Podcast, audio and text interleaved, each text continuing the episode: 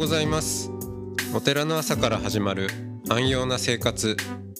あなたのウェルビーイングが整うテンプルモーニングラジオ。週替わりでお迎えする素敵なトークゲスト。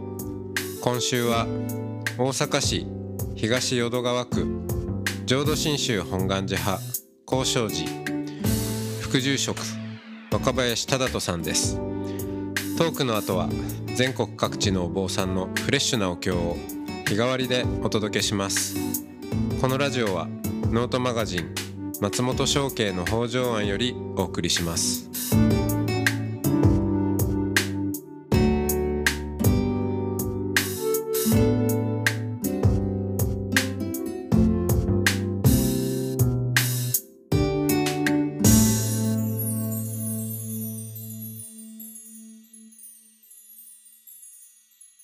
おはようございます。おはようございます。はい、えー今日も若若林忠人さんとおしゃべりをしていきますはい。はいよろしくお願いしお願います。します。えー、あ今年の頃は何39歳。39歳お30代ラストじゃないですそうですね。か、え えそうかあ確かにね、だって最初会った時に29歳とか言ってたからそうかもう10年経ちますもんね、うん。そうかおじさんになりましたね そうですよね。うん気がつけばお互いにおじさんになりましたうん。うん。で、えっ、と、大阪のうん。ね、えーここは駅でいうと上新庄。そうですね。まあ、阪急京都線の上新庄駅っていうところが、まあ、最寄り駅なんですけど、はい。まあ、歩いたら徒歩30分ぐらいある。うん まあ、ちょっとね、便利があれなんですけど、うん。住宅街そうで。すね。うん大阪市東淀川区っていうのは本当大阪市の北東の端っこでうん。もうすぐ横が摂津市吹田市、まあ、別の市にはいはい。隣接してるんですけれども、うん。まあ、ベッドタウンかな。上新庄ってものすごくたくさんね人が降りるんですけど、はいはい。ここで、えー大切に育てられたね。そう。僕はその高尚寺っていうお寺の長男で、うん、二人兄弟の兄ですね、おーお寺の長男、そう。うん、責任重大、そうですねえーそういう意識はあったんですか？うん。あのねうちのね両親はあんたが継ぐんやでみたいなことはねはい。一言も言わないっていうか言わない人やったんですけど僕のばあちゃんがもうほんと吹き込んでたっていうか、うん。あんたは長男やからあんたが継ぐんやでいうのを吹き込んでて でねここの抱っこしながらとか。そうやろ。そうでしょうね。耳元でずっと言ってるんですね多分ね。そういう記憶がほんのりと。へで幼稚園の時に、まあ、将来何になるのみたいなね、はいはい。まあみんなに聞かれた時に「えいや僕は長男やからそれはお父さんと一緒に決まってるやん」ってポロッと当たり前のようにずっと聞かされてたと言ったら、はい先生にすごい驚かれてええあ驚かれることなんやっていうのもすごい印象に残ってるんですよ、うんうん。なんかね、まあ、それぐらいまあ幼少期にはそういうふうに思っててうん。ましたね。でそうやな、まあ、幼少期のことで言うと一個すごい鮮明にもう一つ覚えてるのがうん小学校1年生に上がった時にあの、まあ、ちょっとね友達の範囲もひ増えてうん。あの市営住宅がちょっと先に住んだところにあるんですけど、はいはい。その友達のところに遊びに行った時にうん。その友達のうちにはお仏壇がなかったんですよね。おおお寺の近所はまあどちらかっていうと一軒家みたいな、ーはいははい。いが多くってまああの檀家さん檀家さんもそうそうそう、う。ん、でうちまあまあお参りに行くってことは仏壇がありますからね。そう。で幼なじみのお家へ行ってもあのお仏壇があったりしたんですけど、はいはい。市営住宅の友達のうちにはお仏壇がなくってでそのお母さんに「なんでないの?」みたいな。うん。聞いたら「いやうちはないんよ」っていうふうに言われた時に、まあ、こんなちゃんと言語化はできてなかったけどこの同級生と僕は一緒に大人になっていくと。あはい。お仏壇がないね、うんうんうん。この同級生と一緒に大人になっていってまあお寺継ぐんやでっていうことは分かってたんやけど継ぐんやなって思ってたんやけど、うん。ついで将来ねこういう人たちとこういう世代のねうんうん。お仏壇のない友達と大人になって大丈夫なんかなっていう衝撃はあったんですよ。衝撃。衝撃っていうか、うん。なんか漠然となんか結構ね原体験であるかな。あでも興味深いですね。なんでだろう、どういう感じだろうそれ？いやなんかまあお仏壇があるお家にお参りに行くのが、うんうん。まあ、父親やおじいちゃんの、まあ、日々の仕事っていうか、うん勤めです勤めっていうかね、まあ、そういうの近くで見て知ってたし、なんやけどあそんなお仏壇がないお家それは当たり前なんやでみたいな感じで言われて。うんうんうんうん。こんなうちばっかりになったらどうしよどうしようじゃないけどいやないけど。成り立たない成立しないっていうか、はいお寺がね、はい、うんうんうんうん、なんかそんな意識がありましたね。ああ。それは仕事がなくなるじゃない。そういうことでもない。でも仕事。まあでもそうやな、あまあまあ、仕事がなくな役割が、うんまあそんな感じかな。うん、うん。お寺いらなくなっちゃうじゃんっていうこととか例えば。うんまあそんな感じですかね。うん。うーん。そうか。うん。でそこからじゃあもっと仏壇のある家を増やしていこうっていう。そこまで思ってなかったけど、うん。まあなんやろ、まあ、そういうなんか漠然とした不安も抱えながら、うんまあでもお寺の後を継ぐのはまあ弟じゃなくて僕なんかなと、うんうん。いう意識がありながら育っていきましたかね。そうかそうか。うん。へえ。それでえーっとどどどの辺からうん。こう仏教にうん。染まっていったんですか？浄土真宗に染まってえっとねそれはね結構20代半ばぐらいで はい。あのーねうん。えーっと高校は別に宗門系そう。じゃない。じゃないし。あの中学も高校も公立で、ね大学も京都大学。あそうだ。そうなんですよね。の学部どこでしたっけ？文学部あ文学部ですね、うん、そうですよね。で別にそこでもあのなんか、うん。その仏教っていうわけじゃないですもんね。そうなんですよね。まあ社会学っていう専攻だったんですけど、うん。でそれはあのまあうちの父親もその布教師をしてて、うん。まあ、昨日ね言ってましたけど、うんまあ、ずっとやっぱりお寺でも勉強してるイメージっていうかね。うんでもかで仏教の勉強は、まあ、僕もお寺の後を継いだら、まあ、父親と同じように布教師になるのかなと。そうかそうか。んで、まあ、仏教の勉強はもう一生涯するんやったら、うん。まあ、大学時代はちょっと違う勉強っていううのかな、ん。何をしたいとかじゃなかったんですけどとにかくちょっと違う視野広げられたらなぐらいの感覚で、そうか、やっぱそうですね。うん、あのまあ寺生まれっつったって たくさんのお坊さんを見るわけじゃなくてまあお父さんうん、の住職の姿を見てあこれがお坊さんなんだっていうふうに見るわけだから。うん。だからそのお父さんが割と勉強派というかよくね、うん。こう本読んだりこういろいろ研究している人であれば、あお坊さんってといえばこういう形なんだっていうのはねなんか自然と入ってきますよね。うん、それもあるし、あとはなんかやっぱり法話に行ってその、うんうん。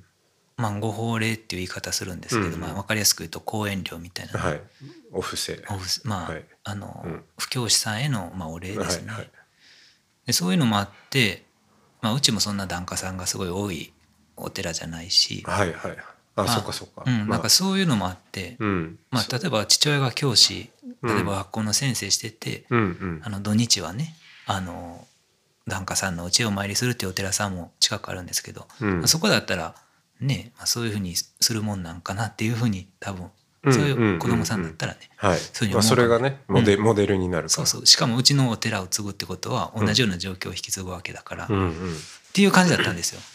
んでそうか、うん。じゃあお父さんはうん。割といろんなところに行っていてうんうん。家にいないことも多いっていうことなんですかまあね遠方へ出る時はそうですね。うん。うん。まあそうですよね。そううちはまああとおじいちゃんがうん。いて、まあおじいちゃんと父親の2人で、うん。まあ、父親からその時はおじいちゃんがね、うん。うん、その檀家さんの家へお参り行ったりとかしててうん。っていう感じでしたね。んでそうやな、うん。まあ、ちょもうちょっとだけゆっくり話すと、はい。で だ大学行った時は、うん。まあ、結局その社会学あの勉強したんですけどなんやろな。あでちなみに卒業論文はその檀家制度についてでしたね。うん。なんかそう。まあうん。檀家制度についてで言うとさっき昨日もちょっと言ってたけど「新宗教団と家制度」っていううん。ご存知ですか？本。えーっと誰誰の？えっとね森岡清美先生っていうね、うん。あいやそもうれ読んでないかな。あまあ、けまあ結構まあ前の世代の方ですけど、まあ、新宗教団っていうこと、まあ、家制度でね、あの長男がその家を代々継いでいくっていうモデルですね。でその家制度がお寺とその御門徒さん檀家さんも、そのお寺をその家長としてねうん。その檀家さんがそれを支えで教団の本山と末寺本山っていうと本願寺と構造がパラレルでそうそうパラレルで、うん。その家制度とね、はいはいはい。で家っていうのも次世代を長男が継いでいくっていうこういう考え方、でまあいやー。それがこう村で村単位、まあ、お寺のはい。それ単位でも,、もう僕もほんまに「はよ結婚せはよ結婚せ」っていうのをはい。やっぱり言われるんですけど。言われて。うんうん、あんたが継いでやとかいやいや。でそういうこともあるしで本山もね。そういうのがもう崩れつつあるうん。今どうしていこうかなみたいなことはやってたんですけど、まあ、それもまあ仏教とは周辺仏教の周辺的なことですね。うん。んでまあでもなんかあまり大学時代勉強ちゃんとできてなくってあのまあなんとか卒論書いてなんとか通していただいて、なんとか大学院まで進ませてもらったんですけど、うんもうほんま卒論書くのがすもうストレスフルで大変やったのに、また大学院で1年行ったらまたすぐ次修士論文やんみたいな。うん。そうですよね。でちょっともうこれは書ける気がしなくって、うん。胃が痛くなっちゃいましそう。本当に。でそこで休学して、たはい。大学院の時3年休学したんですよね。ああうん。そう確かそうだったな。なんか言ってましたうん、うん。でその時にあの行信教校っていう大阪の高槻市にあるえっとまあお坊さんの養成の学校、はい。ええまあ、私塾的なねはい。の、そこに行かしてもらってえ？泣く子も黙る。泣く子黙る。泣く子黙んないけど、まあ、そこに2年間行かしてもらったのがあれかな、うん。うん。そこでこってりと浄土真宗がこってりそうですね。入ってきたんですね。そうなんやろな、まあ、高校の時とかうん。もうやっぱり法話は聞いてたんですよ。お寺で行事が務まったらうんうん。法話を聞く時間まあ一緒にお経も唱えるし法話を聞く時間も本堂の端っこにちょこんと座って聞いてたんですけど、まうん。あ、その時漠然と疑問に思ってたのはうん。あのいろんなねそれこそご講師の先生お坊さんが来られてうん。お話をなさるので、まあ、結構共通しておっしゃってたフレーズが「あの死ぬんじゃないんですよ」と「死ぬんじゃなくて生まれていくと」まあ、浄土真宗捉えるんで、うんうん死ぬんじゃなくて生まれていくんですよ、うん。お浄土という安らかな世界に私たちは生まれさせていただくんですっていうこういう往生ですね、うん。そう。死ぬという言葉じゃなくて往生っていう、でそれを聞かれてる方は、まあ、やっぱりご高齢の、まあ、高齢者っていうとねあれですけど、はい。ご年配のはい。おじいさんおばあさんが聞いておられて、うんだから僕はそんな死の話されてもうん。うん高校生の時ですごい遠い話に思ったし、すね。なんか浄土真宗の教えって、まあ、僕もあれぐらいの年齢になってきた時に、往生が近づいてからなんか意味を持つ教えなのかなぐらいの印象でしたね、その時は。うんうん。んで、まあ、行信教校っていうところに行かしてもらってうん。んでねまあその1年前に弟も行ってたんですよ。でまあ父親もその行信教校で出てうん。んだらまあ僕行ったらあ信人の兄ちゃんが来たみたいな。まあなんかまあ僕のこと前 そんな感じで、まあ、迎えてくれはる先輩もいて、うん。で一緒に法話聞きに行こっかみたいな、まうん。あ、当時ね架橋実演和上っていう。あはいはいはいねまあそね。その方が校長先生してくださってたんですけど、もうね80歳ぐらいのおじいさんだったんですけど、うん。なんていうんかなすごい味わい深くっていううんかすごい方なんですけどね、でその方が、まあ、学校でも講義をされるけど、まあ、一般のお寺でもねあ。法話をされるっていうね5月ぐらいに聞きに行った時になんかね煩悩の話をされたんですよ。うん。三毒の煩悩っていう話をね。でその時になんか初めてあなんか浄土真宗ってすごい今の生きてる自分に、まあうん。仏教ってね意味がある教えなんやなって思って、うん。まあ、それも三い。い読三読の頓人知そうですね。うん、なんかまあ煩悩って、まあ、たくさんあるみたいな、うんうん。百八つ十円の金ね。うん。それぐらいは知ってたけど「貪欲心に愚痴」っていううん。3つの毒って書くんですけどね。でそういう煩悩が根っこにあるんだっていう話初めて聞いて。うん。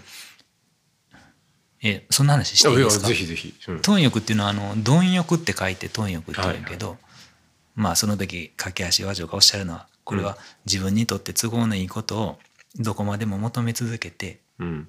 まあ、樽を知らないそういう欲の心なんやと。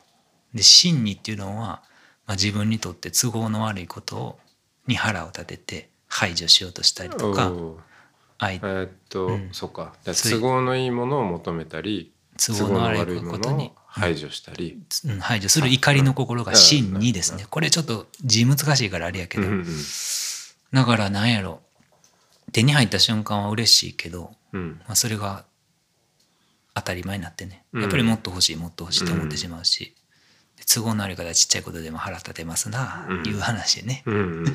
でもそれ聞いたらほんまその通りやなと、うんでその根っこにある愚痴っていうのは何かっていうとその時はなんか「古毛分別」っていう言葉であの説明し直してくださったんですけど古毛の子っていうのは嘘っていう漢字の横の口がない、まあ、虚数とかの虚ですね。はいはいはい。う。つろう。つろそう。で妄想の妄うん。妄想するとかはい妄念のね。古毛分別分けるとまあゴミの分別と同じです。だかうんら私たちその好きとか嫌いとかいいとか悪いとかそういうふうに分けてね物事を認識してるけど、それは古毛なんだと。まあ嘘であり妄想であるような。なんでかっていうとこの世の中にいい人も悪い人もおりませんねんでと。うん自分にとって都合がいいか都合が悪いかを分けてるこの私がいるだけなんだっていう話されてで、まあ、例えばの話何されたか忘れたけど、まあ、自分のことで言うとうんもうなんかうちのばあちゃんもだいぶ口うるさい人やったんですけどそういう時もううるさいなもうほっといてくれってこう思うんですよね。うんもう箸の持ち方汚いとか、うんご飯粒まだ残ってるとかなんか出かけようとしたら「ね今からどこお出かけや」とか、そんなすね見せた。長いズボン履き。みたいな、うっさいなとか思っててんけどたまに両親がいない時に「ちゃんとちょっとこっち行き」言って。うん「あのなもうちょっと持ってな心細いやろ」っていうこう臨時収入の小遣いくれる時はうん。いいばあちゃんやなとかと 同じ人でもね。え都合がいいか都合が悪いかでいい人になったり悪い人になったりすると。ーうん。でこういう話聞かされた。でそういう私たちの姿っていうのは恥ずかしいと思いながらうん。生きさせてもらえるんですねっていうふうな話だったんですけどすごいなんか自分の身で味わえたっていうか身の上でねうん。仏教を。うんうんあこれほんまやなと。うん。確かに恥ずかしいことやし。うん。まあそういう私をまあ目当てとしてくださった仏様なんだっていう話もされてたと思うんだけどうん。そこはあまりその最初はねうん。あまり印象に残らなくって、うん。まあ、でもそういう煩悩の話がなんか最初はああよかったな。うん。そこでこうまあ自自分ごとっていうか。まあそうですね、うん。それの最初きっかけでしたね。うんうん。まあ、そこでまあ僕は2年間かな。まあおらしてもらったんですけど、うん。まあ、お寺のお参りとかしながらね。あはいはい。行ってたんで休すけど。学中に。休学中にね。ううん。ん、もう休学中はねもう大学院の勉強もしないとなって思いながらもう本開くのもうん。あの遺産は関係ない。しんどくって開けられなくって、まあでもその時仏教の勉強が楽しくなってうんあれやったかな。うん。そうか。うん。そんなんでしたね。うん。それがまあ20代半ば。24そうですね。うん。そうですね。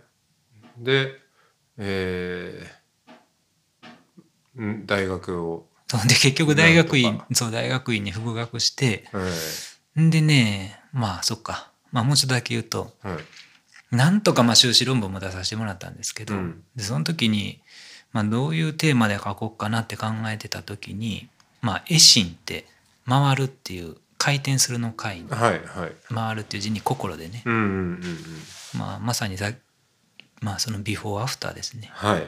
あの信心をいただく。うん、っていうとまあそれは浄土真宗的な用語だけど、まあ要する雷に打たれるよ まあ、そういうね、なんていうかな。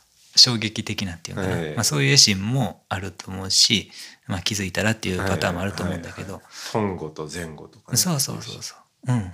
うん、いきなり悟る人もいれば、じわじわ悟る人も。まあ気がついたらっていうね、うんまあ、昨日は県境を越えるって話してたんですけど、うん。まあ、そういうことを、まあ、まさにインタビューして、まあ、ライフストーリーっていう、まあ、インタビューの一つ、まあ、ジャンルっていうのかな？あ手法何？その絵心をした人たちのインタビューをしした。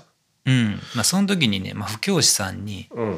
まあ、インタビューをしたんです、まあ、僕自身も、まあ、お寺に生まれ育ったけど、まあ、行信教皇で、まあ、さっきのその煩悩の話を絵心っていうのはあれだけど、うん。まあだんだん仏教が受け入れられていったそういうことがあったんですよね。うん。うんでまあ浄土真宗の場合はその、まあ、信心をいただくって言ったらあれやけどもっと平たく言うと信仰心を得るっていうか、うんうんまあ、浄土真宗が、まあ、自分事となっていくのは、まあ、全部阿弥陀仏っていう仏様の力、まあ、うん。他力によるんだっていうね、うん。まあ、気づいたらそれは全部仏様のまあ用意してくださってたことだったっていう、うん。まあ、そういう受け止めなんだけど、うんうん。まあ、そう言ってもやっぱりそのいろんな人にインタビューしていくと、まあ、僕たちもいろんな学びの過程が宗派の中で用意されてるんですよね。うんうんそこでどういう環境に身を置いてた時に、まあ、どういう人たちとの交流の中でうん。そういうのは絵心って言ったらあれだけど信州が自分ごとになっていったかっていうのを布教師さんたちにインタビューしていったうお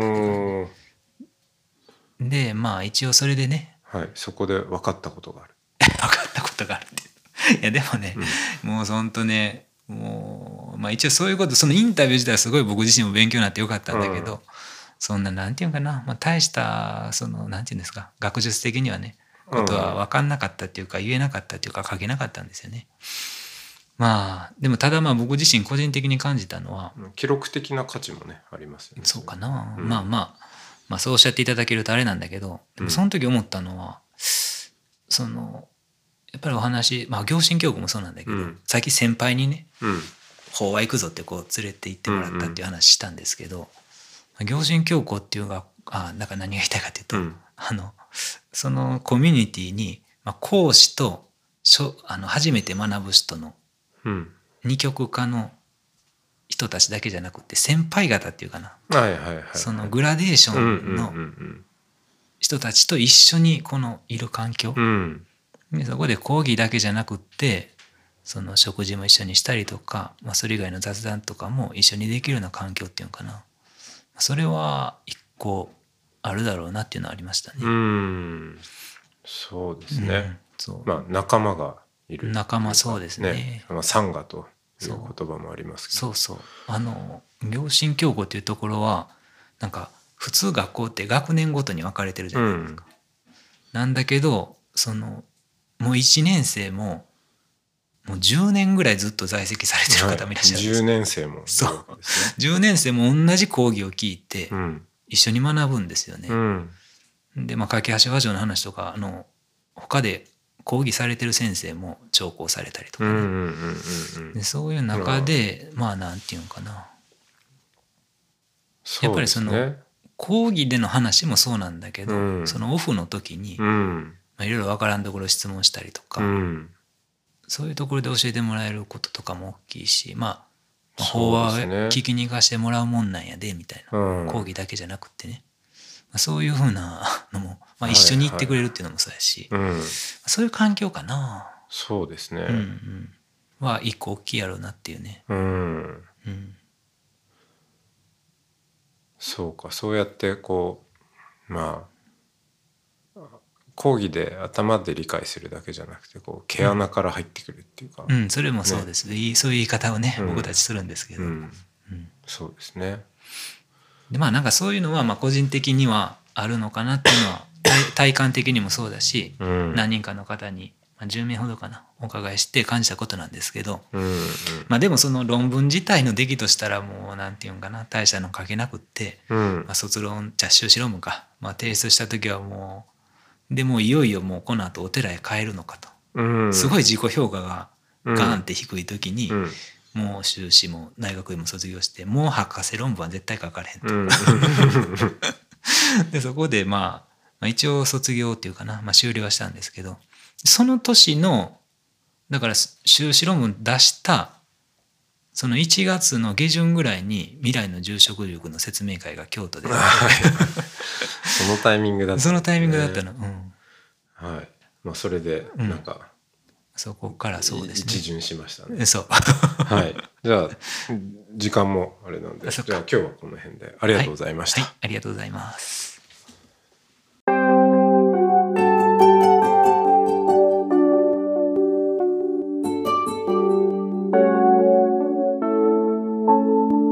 ここからは音の巡礼のコーナーです全国各地のお坊さんのフレッシュなお経を日替わりでお届けします。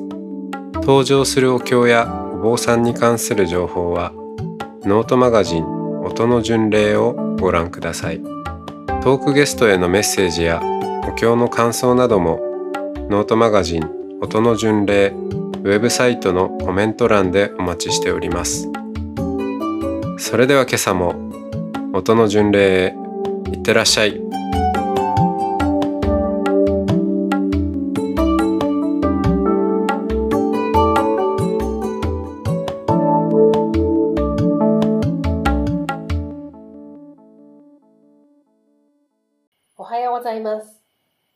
豊かな自然に囲まれたお寺、樹徳寺の本堂より、朝のお勤めをお送りいたします。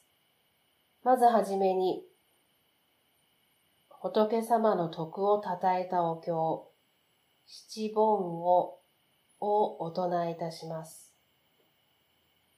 その後に、般若心経、光明心音とお唱えいたします。般若心経、光明信号は、よろしければご一緒にお唱えください。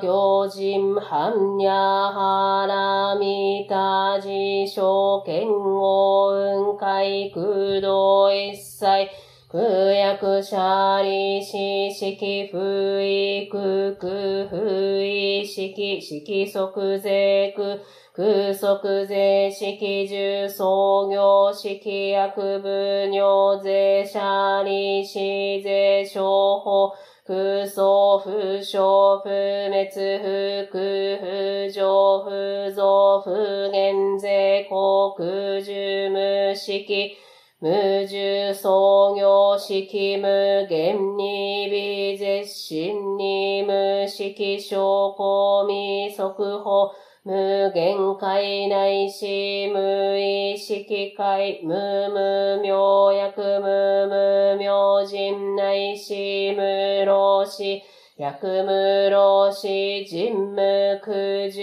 滅動無知、薬無得意無小特攻、菩提サプタエハンニャハラミタコシンムケゲ無形下公無空不音理一切天道無足行涅槃三世小仏へ般若波羅蜜多高徳阿のくたら三脈三宝大高知般若波羅蜜多税大人衆税大名衆税無常衆税無東道衆農場一切空心実風高校説般若波羅蜜多収束摂取圧ギャテギャテハラギャテハラソギャテポジソアカハンニャシン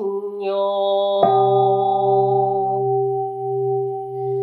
オンアボキャベロシャノマカボダラマニハンドマジンバラハラバリタヤウンオンアボキャベロシャノマカボダラマニハンドマジンバラハラバリタヤウン。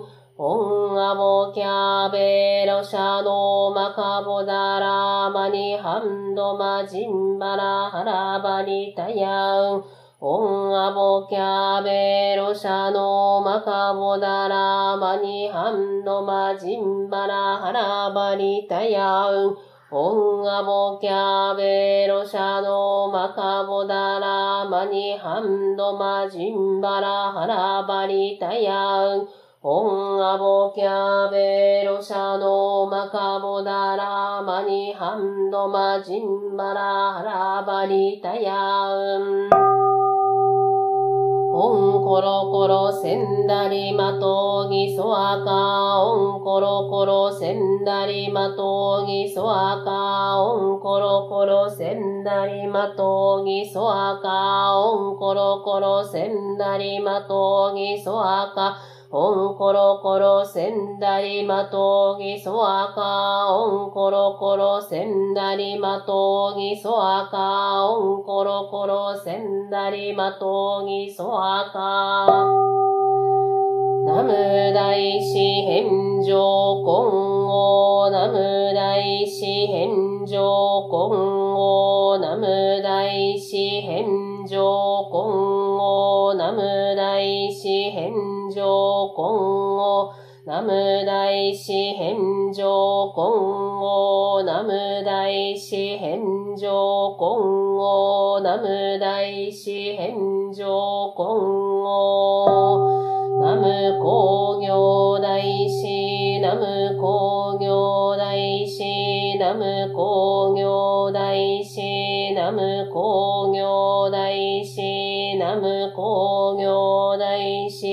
ナム工業大師ナム工業大師。ナム専用僧正ナム専用僧正ナム専用僧正ナム専用僧正ナム専用僧正ナム専用僧正ナム専用僧正エコ先祖代々一切少量エコ先祖代々一切少量エコ先祖代々一切少量エコウエンムエン三愛万礼エコウエンムエン三愛万礼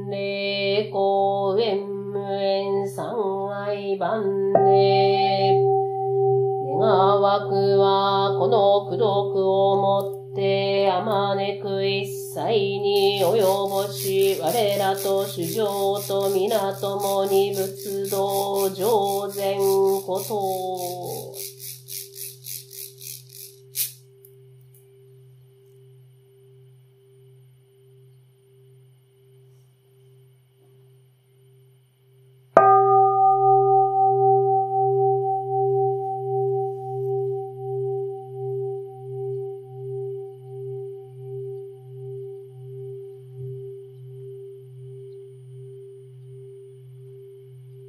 様の一日が健やかな一日でありますように。お勤めありがとうございました。